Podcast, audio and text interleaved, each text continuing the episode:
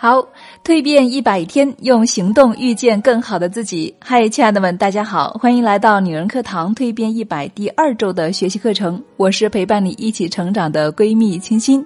那今天呢，是我们共同蜕变的第八天。那在上一周哈，我们刚刚结束时间管理的学习和实践的训练。那亲爱的们，一切都感觉怎么样呢？有没有让你有一种痛并快乐的感觉呢？那我本人就是有这样一种深刻的体会哈，每天都是在做课程，虽然很紧张，但是还好有亲爱的们你们陪伴着我，就有了无限的这种勇敢前行的力量。所以谢谢大家。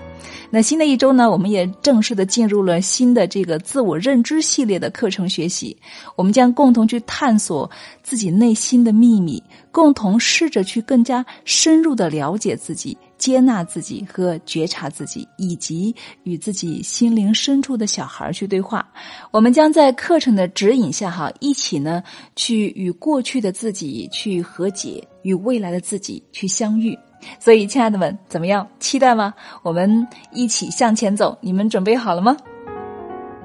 好，我刚刚在群里面看到大家在玩一个游戏哈，大家在玩心理测试游戏，对不对？我们的林子呢发了一个四大美人的图片，让大家去选择 A、B、C、D。你们看到了之后效果怎么样？你们觉得呢？来一起互动一下好不好？我自己选择的是 A 啊。那其实我看到了他的这个测试结果之后啊，我感觉还真的蛮准的，是不是？大家有没有这种感觉？我们很多时候都是特别喜欢做这样的一些测试题，对吧？那为什么会去做它呢？原因就是想有一点，就是我想了解我自己，对不对？那除了做这样的测试题，大家可能平时还会去呃看一些这个星座，对吗？还有算命。啊，还有各种各样的呃，去理解，去通过各种游戏也好，各种方式也好，都是想达到一种目标，就是想要了解自己，想让我们呃更多的呃对我们自己内心深处的一些秘密进行一个探索。好，我看到姐妹们说哈，就是有些对的哈，有些说不善于表达。好，那其实呢，哈，亲爱的们，我今天晚上给大家揭个秘啊。那其实呢，我们这些所谓的这些心理测试也好，呃，星座也好，还是呢我们的算命也好啊，都其实呢只是一个游戏而已啊。可能大家觉得会比较准，但是呢，大家。如果说做一个动作，就是把 A、B、C、D 那个项全盖上之后，你每一个项目再去看它呀，你会发现可能每一条里面有一些点都是比较适合你的。不信哈，大家可以回过头去看看，再看那四个答案啊，可能每一条里面都会有一些是比较靠近你的。那这是为什么呢？那么今天呢，首先来给大家，本来这个内容我是放在后面的哈，那么我就把它提到前面来说，刚好，呃，刚好就着大家在玩这个游戏的这样一个点，来给大家来做一个分享。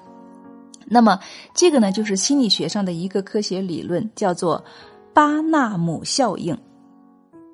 那巴纳姆效应这是一个什么样的理论呢？哈，说的呢就是人们会对于他们认为为自己量身定做的一些人格描述与高度准确的评价，而这些描述呢往往是很模糊和普遍的，以至于能够很准确的放逐四海都是皆准的，是能够适用于很多人身上的。但是呢，描述却有让我们有自我解读的空间，于是呢就对号入座了。